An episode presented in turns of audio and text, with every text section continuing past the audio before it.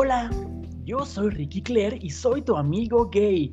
Y hoy tengo a una invitada padrísima, maravillosa, que es prima mía, imagínense. Yo eh, pues casi no eh, invito familiares míos a mi programa, pues porque a veces no sé si tengan cosas interesantes que decir, pero ¿qué creen que ella es una cosa increíble que sí tiene muchas cosas que decirnos a todos? Porque tiene una historia de vida, híjole, que a veces te puede hacer llorar, a veces te puede hacer sentir que te identificas con ella por las cosas duras que ha vivido, como el cáncer que ella pasó. El cáncer no es nada más una cosa de que le pasa a las mujeres, que si cáncer de chichi, que si cáncer de ovario, que si cáncer de no sé, de piel, también le pasa a los hombres y a muchos gays también nos dan cáncer que sin la próstata, que sin los testículos. Pues qué mejor que una mujer que ya pasó por todo eso, que nos cuente su experiencia, además de la mano de un libro, un libro muy bonito que escribió, que el título es genial, el título es Cáncer, eh, encontraste a la cabrona equivocada. O sea, escogiste a la cabrona equivocada. Es una cosa increíble ese título, porque le está diciendo al cáncer, chingate, chingate, no me vas a venir a chingar a mí, yo te voy a chingar a ti, pinche cáncer de mierda. Ella es Laurelena Gerding y le gusta que le digan Laure, no porque es el lenguaje inclusivo de Laura, Lauro, Laure, sino porque es Laurelena, Laure, pues entonces vamos a decirle, hola Laure, ¿cómo estás? Hola Ricky, feliz de estar en tu programa, muchísimas gracias. Oye, pues quiero que me cuentes eh, por qué te surgió la idea o cuándo te surgió la idea de escribir este libro, si fue cuando te enteraste de que tenías cáncer o si fue cuando te recuperaste de tener el cáncer. Mira, cuando justo cuando me enteré quise escribir, de hecho empecé y no no pude, estaba como sobrepasada por tanta emoción y no pude y paré. Pero después estando en las quimios, fue un día que fuimos a ver la obra del Hombre de la Mancha. Y ya sabes, con la canción esa de Sueño Imposible, que es bellísima, yo lloraba y yo cantaba con todos mis pulmones, sí, este, mi sueño imposible, ¿no? Que era curarme y este, al mal, ¿no? Que en mi caso era el cáncer, combatir sin temor. y, entonces saliendo de ahí, mi amiga con la que fui me dijo, es que de verdad que inspiras, tienes una gran actitud frente a esta situación, entonces deberías de escribir. Y así fue como empecé a escribir y este... Y bueno, la verdad, escribir el libro ha sido de las experiencias más lindas que he tenido en la vida. Y más, o sea, yo lo escribí como, primero empecé a escribir para desahogarme, después ya empecé a escribir como para, para darle un mensaje al otro, pero los mensajes que de pronto me llegan de gente que lo ha leído, ya sea porque tiene cáncer o algún familiar tiene cáncer o alguna otra dificultad, depresión, otro, otro tema de salud, cualquier dificultad, este, pues es lo mismo, ¿no? Es, es, es una dificultad que sentimos que nos va a vencer, que sentimos que no vamos a poder frente a ella y de pronto somos mucho más fuertes de lo que pensábamos. Híjole, y es que la fortaleza a veces la encuentras cuando menos piensas, ¿no? A veces estás toda débil o todo débil y dices, ¡Ah! es que si sigo débil, me va a llevar la fregada. O sea, tienes que sacar ahí la fortaleza, ¿no? Sí, mira, a mí en mi caso, y también fue parte por, por, lo que escribí el libro, en mi caso yo estaba deprimidísima porque mi, mi, diagnóstico se fue complicando y llegó a un punto en donde pensamos que me iba a morir. Eso decía mi diagnóstico, entonces yo estaba deprimidísima porque decía, o sea, haga lo que haga, ¿no? Aunque haga todo lo que el doctor me dice, aunque le eche ganas, aunque tenga buena actitud, pues me voy a morir. Entonces, este, una amiga me habló y, y me dijo, Laure, me acabo de enterar que tienes cáncer, por eso te llamo, para decirte que me acaban de decir que estoy limpia, es decir, le acaban de decir que ya no tenía cáncer. sí se puede. Y de verdad de que, que, ahí dije, tiene toda la razón, claro que se puede. Y de ahí ella me devolvió la esperanza y, y fue otra vez para arriba y, y, y los resultados fueron realmente sorprendentes. Entonces, para mí es una ilusión el que mi libro pueda encender la luz de quienes estén en cualquier tipo de lucha. Entonces, este, en mi caso fue eh, encontrar esa fortaleza, fue por supuesto en mi amor a la vida, en mi amor a mis hijas, este, a mí misma, pero, pero de pronto por más que ames, ¿no? Si, si el túnel se ve oscuro, oscuro, entonces ella me iluminó el camino y, y, en mi caso eso fue lo que me dio la fortaleza.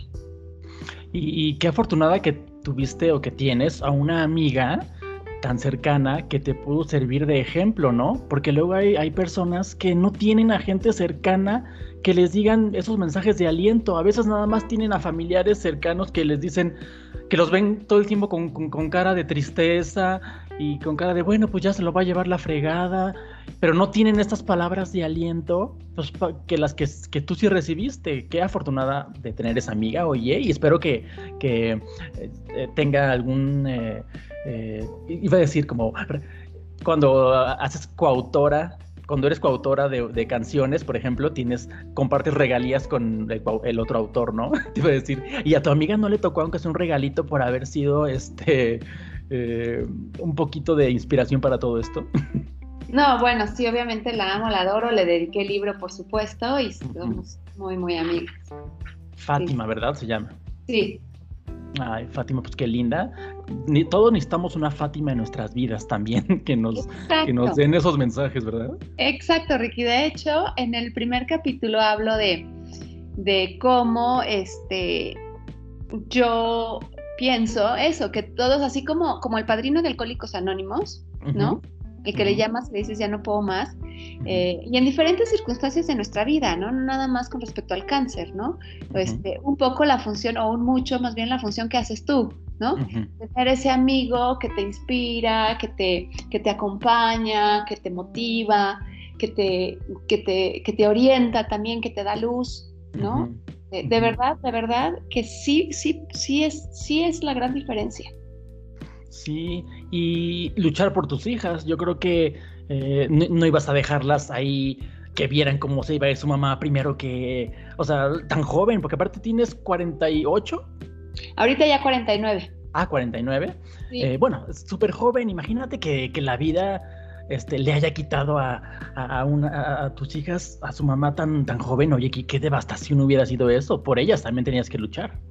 No, bueno, definitivamente ellas fueron mi mayor motor, fue lo que le dije al oncólogo en, un momento dado, porque él, las conoció un día que fueron al hospital. Le dije, tú ya viste mis hijas, o sea, ¿tú crees que yo las voy a dejar sin mamá? No hay forma, no hay forma, yo no me voy a morir. No, claro. y más, mira, yo soy psicoterapeuta, Ricky, entonces yo sé este tipo de pérdida, el, pues el dolor que generan, ¿no? Y, y, cómo, y cómo se complica cómo se complica la situación emocional. Entonces, para mí ese era mi mayor temor, mi mayor temor. Y hablando de que eres psicoterapeuta, tú ayudas a, estás especializada en los niños y en los adolescentes, ¿verdad? Pues mira, tengo dos maestrías, una de niños y adolescentes, efectivamente, y otra de adultos. Y me he especializado mucho también para trabajar con bebés, porque cuando somos bebitos es cuando se gestan las psicopatologías más graves. Mm. Entonces, este... ¿Cómo que, como que, a ver, cuéntame uno, por ejemplo, algo, un ejemplo. Pues como paranoia, como esquizofrenia, este, patologías narcisistas, ¿no? Como, por ejemplo, la, más compleja es el autismo, ¿no? Mm. le llamamos a cuando tu, tu libido, tu energía psíquica está volcada sobre ti y no puedes como y, libidinizar, nosotros le decimos, es decir, como mostrar interés en el ambiente en, el, o sea, el ambiente es en, los objetos, tus personas, tus familiares, tus amigos. Entonces, este, esas, o por ejemplo la depresión, pero ya la depresión psicótica, con, con cosas como muy melancólicas, muy, muy delirantes también. Entonces, esas patologías graves que hacen sufrir muchísimo a la gente se gestan cuando, cuando el bebito es bebito. Entonces, este, trabajar con, con, bebitos en riesgo, por ejemplo, niñitos que salieron, eh, que nacieron prematuros, o que la mamá estaba con una depresión postparto muy fuerte, o algún duelo familiar muy importante que no pudo la mamá como como, como acunar bien, como recibir bien este bebito en el momento en donde se estaba formando su psiquismo, pues trabajar ahí con, con, la mamá y el bebé es, este, es una maravilla, porque sí, sí se puede cambiar la vida de esos chiquitos. Híjole, sí. Y bueno, yo te, te contaba antes de empezar el programa que yo descubrí que era gay desde que tenía uso de razón, ¿eh? Yo desde que tenía dos, tres años le dije a mi mamá que me gustaban los niños del kinder, imagínate. Y, este, y mamá pues solamente me dijo, ay, está bien, Ricky, pero no le vayas a decir a tus amiguitos de la escuela todavía, ¿eh? y yo así de, ay, mamá, no. Y, yo, yo, nunca tuve problemas para decir que, que, yo era gay en ninguna etapa de mi vida, de la secundaria, de la prepa, de la primaria. Yo, desde que llegué, yo llegaba a cualquier lugar y yo identificaba a los otros gays que tenía a mi alrededor, porque yo tenía este radar, ya sabes. Y entonces yo los identificaba y decía, me voy a hacer amigo de estos. Y luego veía yo quiénes eran los, los, los matones, los que hacían bullying en la escuela, y dije, ah, pero me voy a hacer amigo también de los que hacen bullying para que me cuiden. entonces yo tenía, yo armaba todo mi séquito ahí en la escuela para tener, este, para tener un ambiente seguro. Eh, yo creo que eh, tuve yo, no sé si es inteligencia emocional o qué, para poderme armar un, círculo que me protegiera a mí. Eh, ¿Tú crees que eso tiene que ver con mi psicología y todo eso? sí, seguramente tiene que ver con tus, con tus rasgos de tu personalidad, ¿no? Como muy, como, esa, pues sí, sí es inteligencia, ¿no? Es inteligencia emocional para protegerte. Y, este, y tú en tu libro le, eh, le quieres como que compartir y decir a la gente que tienen que vivir todos los momentos de su vida, no importa que no se lo esté llevando la chingada. O sea, aunque no tengas problemas, tienes que aprovechar más todavía para, para que si te llega un problema o algo, pues no te hayas quedado sin vivir la buena etapa que tenías, ¿no? Sí, sí, mira, lo que pasa es que cuando yo ya, bueno, te digo que escribir el libro fue una experiencia maravillosa, entonces yo los lunes hablaba con mi editor y este, yo le había mandado un capítulo y lo comentábamos, ¿no? Y él me daba sus comentarios. Entonces llegó el, día que le mandé el último capítulo y él me dijo, está padrísimo tu libro, me encanta. Yo no me la creía, Ricky, no, la verdad no me la creía. Yo, si este me está diciendo nada más porque pues le estoy pagando para para que lo edite. Hasta que me dijo, te voy a decir para que me creas. Porque yo nunca había escrito nada. Entonces yo decía, pues no puedo escribir tan bien, ¿no? Si no escrito. Y hasta que un día me dijo, mira, te voy, a, te voy a mandar el audio de la chava que siempre, que me ha revisado todos los libros que yo he editado. Ya sabes, checan que la coma, que le falta el acento, que esto, ¿no? Entonces esta chava le decía, perdón, ya sé que me retrasé muchísimo, pero es que no puedo trabajar. Se me olvida que estoy trabajando. O sea, me, me, me, envuelve tanto el libro que, que, me voy y se me olvida que estoy trabajando, entonces tengo que regresar a volver a leerlo para, para, para corregir. Entonces, bueno, ahí ya le empecé a creer. Pero entonces, bueno, llegó el momento en donde fue el último, el último capítulo y me dijo, me encanta tu libro, todo, pero le falta un capítulo. Y dije, obvio no, o sea, mi libro ya... Y tú, ya está. Ya está, ¿no? Y a los cinco minutos ya sabes que dices, chingada madre, tiene razón. y ese último, ese último capítulo es, ¿qué me dejó el cáncer? O sea, como que los anteriores es todo lo que yo iba enfrentando y con qué actitud y con qué reflexiones y un poco, meto un poco en algunos capítulos de explicación desde la psicología, ¿no? Entender los procesos por los que estaba pasando desde la psicología. Pero el último es qué me dejó el cáncer en el paso de mi vida, ¿no? Que, que es como el subtítulo del, del, libro, que es Me querías matar y me llenaste de vida, ¿no? Es, es, este, ¿cuántas veces eh, las dudas, el día a día, la depresión, la apatía, los conflictos, la falta de energía, no nos dejan vivir plenamente. Como que vivimos, como que disfrutamos, como que la pasamos, ¿no? Vamos al trabajo, regresamos, el fin de semana vamos a ver a, los papás, a los suegros, y ya es lunes otra vez, ¿no? Y este, y, la verdad es que la, cuando te hacen un, electro, ¿no? La raya sube y baja, sube y baja, sube y baja, ¿no? Si la raya está plana es porque estás muerto.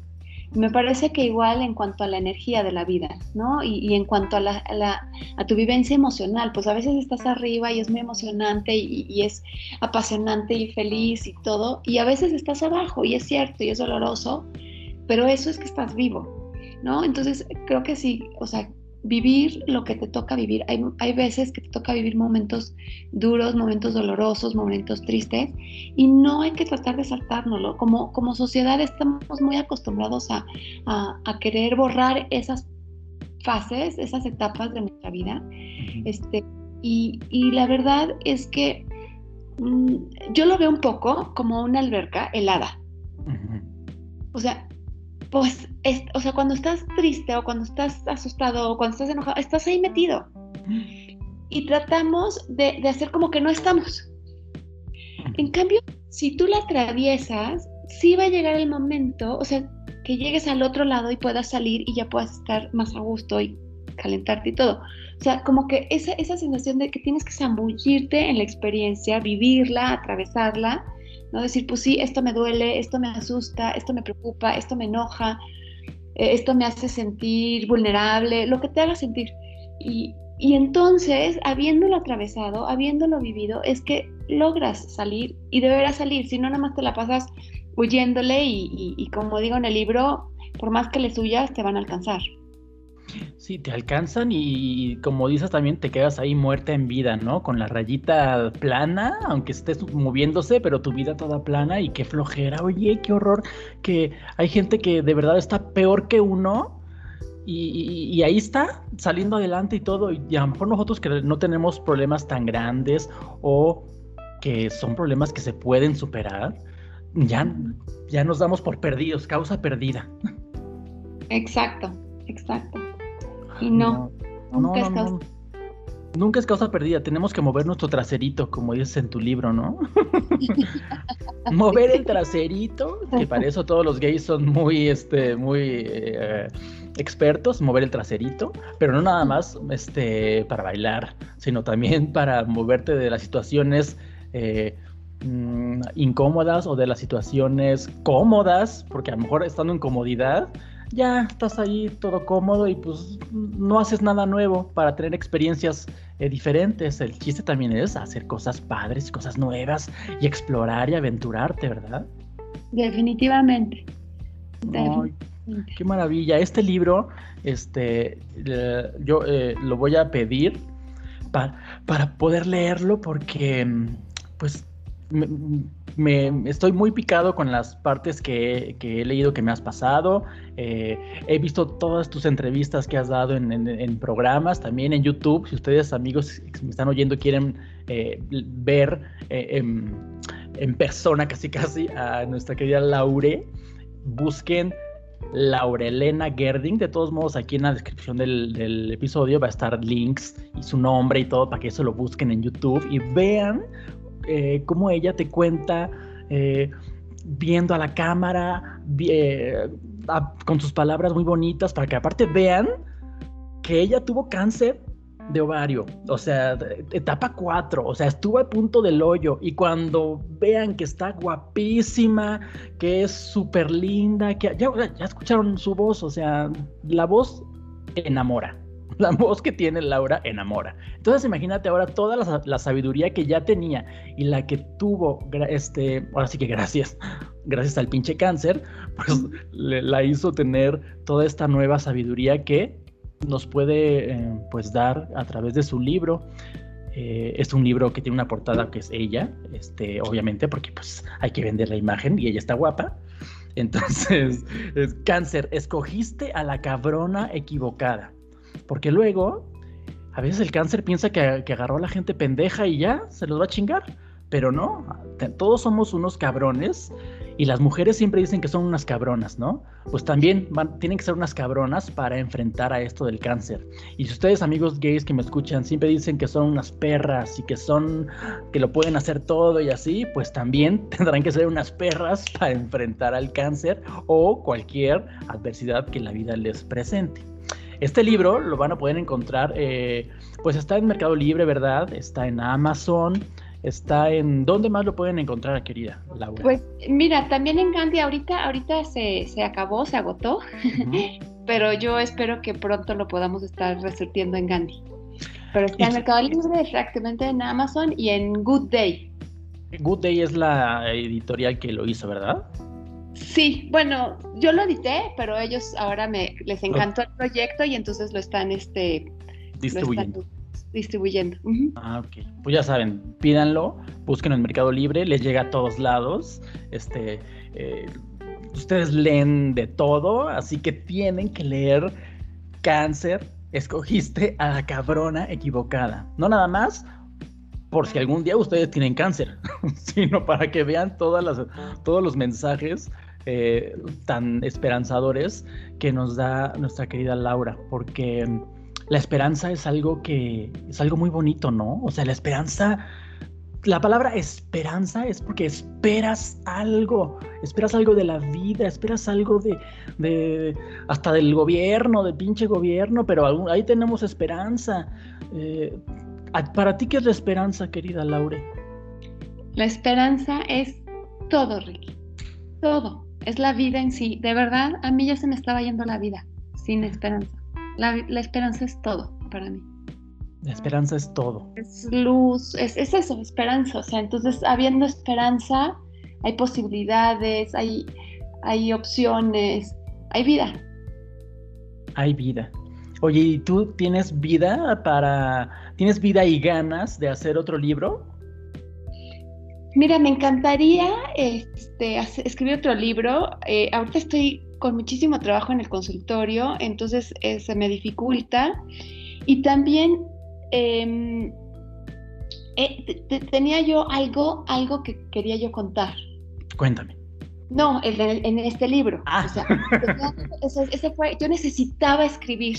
Ah. ahorita tengo una columna en el Heraldo este, y escribo, pero como tal un libro yo creo que va a tardar. Yo creo que voy a tener que, volver a tener algo que me, que, me, que me surge esa necesidad de contar algo que te dispare, que sea tu trigger, ¿no? Exactamente. Para que te... Pues sí, así como yo tuve un disparador que fue ver que los gays necesitaban mensajes bonitos, tú, tu disparador fue tu cáncer, este pinche cáncer al cual le ganaste. Y este, oye, ojalá que todas las personas que, que tienen cáncer tengan esta esperanza por la vida que tú tuviste y, que puedan seguir compartiendo mensajes bonitos, ¿no? Porque luego nada más les da cáncer y se ponen tristes y se dejan morir, ¿no? Entonces, este, te voy a contar algo. Mm, mi papá, mi papá Otto, eh, tú lo conocías. Sí, claro. Y, pues él se murió de un infarto. De varios infartos que le dieron este, a lo largo de como de un mes, ¿no? pero mm, él tuvo cáncer de próstata, fíjate, y no se lo dijo a nadie más que a mí. Eh, y se lo comentó un poquito a mi hermana Sabine, pero a mí me lo dijo. porque yo lo noté como que en seis meses bajó mucho de peso, ya sabes. Entonces, este, yo le dije, oye, pero estás como que bajando mucho de peso, ¿no? O sea, estás todavía joven, ¿qué te pasa? Y aparte yo veía como que iba mucho al baño muy seguido, como que hacer pipí mm. muy seguido. dije, no, a mí se me hace que tú tienes este cáncer de huevo. Le dije, ¿tienes cáncer en los huevos o qué, papá? Y me dice, pues es que te, es de próstata. Y yo, ¿cómo crees? Me dice, sí. Digo, carajo, ya me lo vas a pasar a mí también entonces. y dice, no, pues no sé, pero tú, eres muy joven todavía. En ese entonces yo tenía 24 años. y pues no se lo llevó el cáncer de próstata. sí lo tenía, pero se lo llevó el infarto. Entonces, de hecho, una vez él le comentó a mi hermana Sabine, si no me lleva el corazón, me va a llevar la próstata, pero de que me voy a ir pronto, ya me voy a ir. Y yo así de, ¿te calmas? este, imagínate que él ya sabía que ya se iba a ir porque un mes antes de que se murió, contrató su, su paquete de galloso. Ah. imagínate, o sea, él ya, ya sabía que ya o sea, él no quiso, no sé si él ya tenía, él, empezó a acomodar sus piezas para dejar ya todo en paz y listo. Como que él pensó que su labor en el mundo ya había terminado. Este, y, la verdad yo creo que, pues yo creo que tenía razón él. Por ejemplo, tú eras muy joven, tú tenías 47 cuando te pasó esto, ¿no? mi papá ya tenía, mi papá tenía 69. Tú tenías todavía mucho por lo que vivir, sacar adelante a tus hijas y, dar, ser todavía ejemplo para muchísimas personas. Mi papá yo creo que ya se dejó ir porque él ya había terminado su ciclo. Pero em, hay personas que, pues como tú, que hasta que no terminen su ciclo bien, no se van a querer ir, ¿verdad? Sí, no, yo no. no. un buen rato. No, tú no. Este, pues yo, yo, creo que tampoco. no, y hay situaciones diversas, ¿no? Edades, este, situaciones diversas, ¿no? Que, influyen también en, cómo, en cómo evoluciona una enfermedad. Oye, ¿y tus hijas qué, mm, qué opinan de todo esto que te pasó? Cuéntame, cuéntame algo que, te hayan dicho así muy emocionante.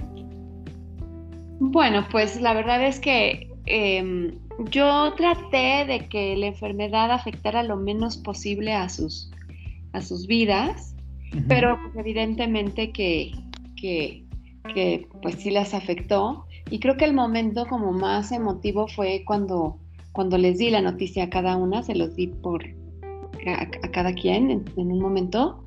Y este, y pues más que decir fue la, la expresión, ¿no? La carita así pues que mis hijas, que te digo yo, son hermosísimas y, tienen ojitos amorosos y curiosos y ver cómo se iba transformando esa mirada en, una mirada de angustia, de terror, porque mi papá había muerto un, par de años antes de cáncer. Mm. Entonces ellas sabían, ¿no? Que el cáncer, pues, para ellas cáncer era igual a muerte. Entonces, ese, ese momento en donde a cada una les, les dije, este, pues fue muy, muy conmovedor para, para ellas y para mí, ¿no? Este, y, ahora la verdad es que mm, con el libro pues han estado muy, pues muy emocionadas y, creo que orgullosas de, su mamá, entonces para mí eso es también, me motiva más, ¿no? A, seguir adelante, ser un buen ejemplo para ellas. Pues sí, tienen una mamá guerrera que es el mejor ejemplo yo creo que unas niñas pueden tener para salí adelante. Si ya tuvieron una mamá que salió del cáncer etapa 4, no mames, pueden hacer lo que sea y salir de todas, ¿verdad? Ay, sí, eso espero. Ay, Laura, pues muchas gracias por haber estado conmigo aquí en este, en este programa, con todos nuestros amigos que nos escuchan. Por favor, vayan a buscar a Laura Elena Gerding. Ya les dije que su nombre se los voy a, va a estar escrito aquí en el episodio.